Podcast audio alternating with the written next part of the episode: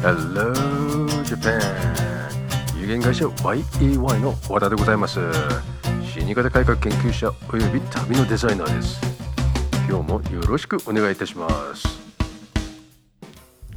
はい昨日おとといと事業継承についてのお話をちょっとさせていただきました。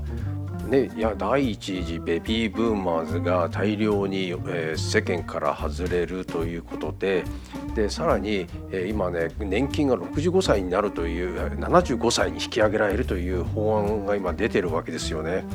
まあ、そんなところで我々が何ができるかって言ったらいろんなね課題があるよねと思ってその一つの大きな課題っていうのもねこれ問題だと思うんですよね。あのー、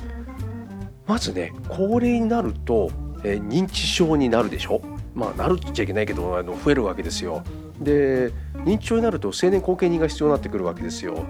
成年後見が入るっていうことは認知症になるっていうことは法律行為ができないわけですよね。つまり責任能力を問われなくなったりその他に、えー、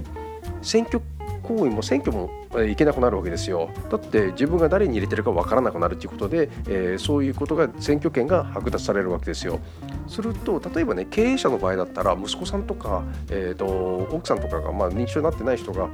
えー、勝手にいろんなことを契約をしたり、えー、その会社の存亡とかに指定するために契約したりするとそれ代理行為になるわけですよね。で代理行為になるとそれがね、えーまあ、勝手にやったってことになると無効になったりするわけですよ。するとねそれね例えばアパートの経営とかで結構あるわけですよね。でえーと、高齢になってからアパート建てたなんて言ってそこで、えー、その認知症になっちゃったって言ってあの残された息子さんたちが、えー、あの賃貸借契約をあのー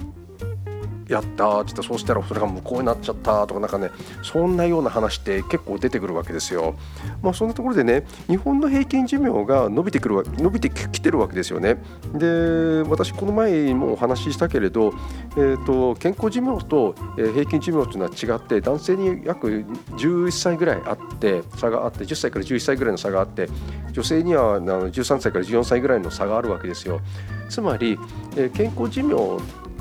から、えー、平均寿命までの間は多分、えー、寝たきりになってるっていう話ですよ。それが11歳から13、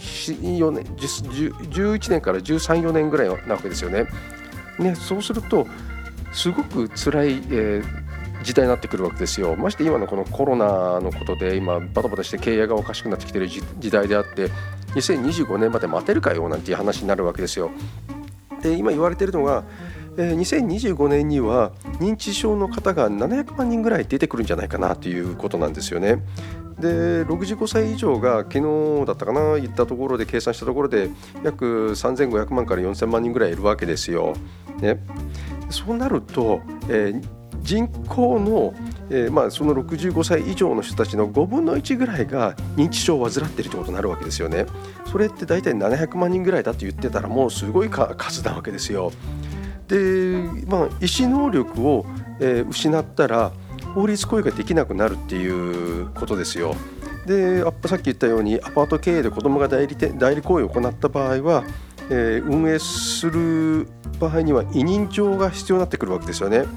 これがないと無効になってしまうというのが、えーとまあ、あのさっき言った賃貸借契約契約ですよね。そうするとねなかなか難しい話になってくるわけですよ。なぜならば、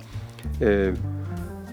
あの法定後見人が入った場合ですよ、これまあ後見人が入った場合、後見人の仕事っていうのは、一つは財産管理なわけですよ。で、法律行為の代理代理人なわけであって、で、えーと、身の上の看護っていうわけかなあのの介護サービスとかの入院とかの契約とかをさせるための、えー、ことがこれが代理人あの後見人なんですよ。でそうすると後見人の場合はえーと、その見てる人の財産の管理ですねつまり、えーと、相続人のための、えーと、お金をどうするかではないわけですよ。ね、ご本人がと後見人は、えー、と見てる人のご本人の利益のために財産を管理するのであって、えー、将来の相続人息子さんとか奥さんとか、えー、とお嬢さんねそういう家族のための管理ではないからなかなか、えーと、このアパートとか、まあ、アパートだけじゃないですよ、えーと、経営会社の経営に対するお金が動かせなくなっちゃうわけですよ。つまり、えー、代表権を持ってたらここでもし代表取締役とも他にもいなければお金が動かなくなってしまうという恐ろしいことになるわけですよ。で節税対策を、あの講じたくてもあのそれができなくなって思い切った対策が講じることができなくなるわけですよね。まあ、こういうところに、えー判断能力を失った場合ものすごい負荷がかかるよねっていう今日の話でございましたはいいかがでございましたでしょうかやはりね法定後見人と任意後見人の違いというのが出てきてここにも出てくるわけですよ。法定後見人というのはあなたのことを知らないから意外と融通が利かない。任意後見人の場合はあなたのことをご存知だから知ってるからこそいろいろと便宜を図ってくれる。だからこそ元気なうちに事業継承とかきちんとやっておこうという話でございました。ましてねあの2025というのはとんでもない時代になると思います。今日もご清聴ありがとうございました。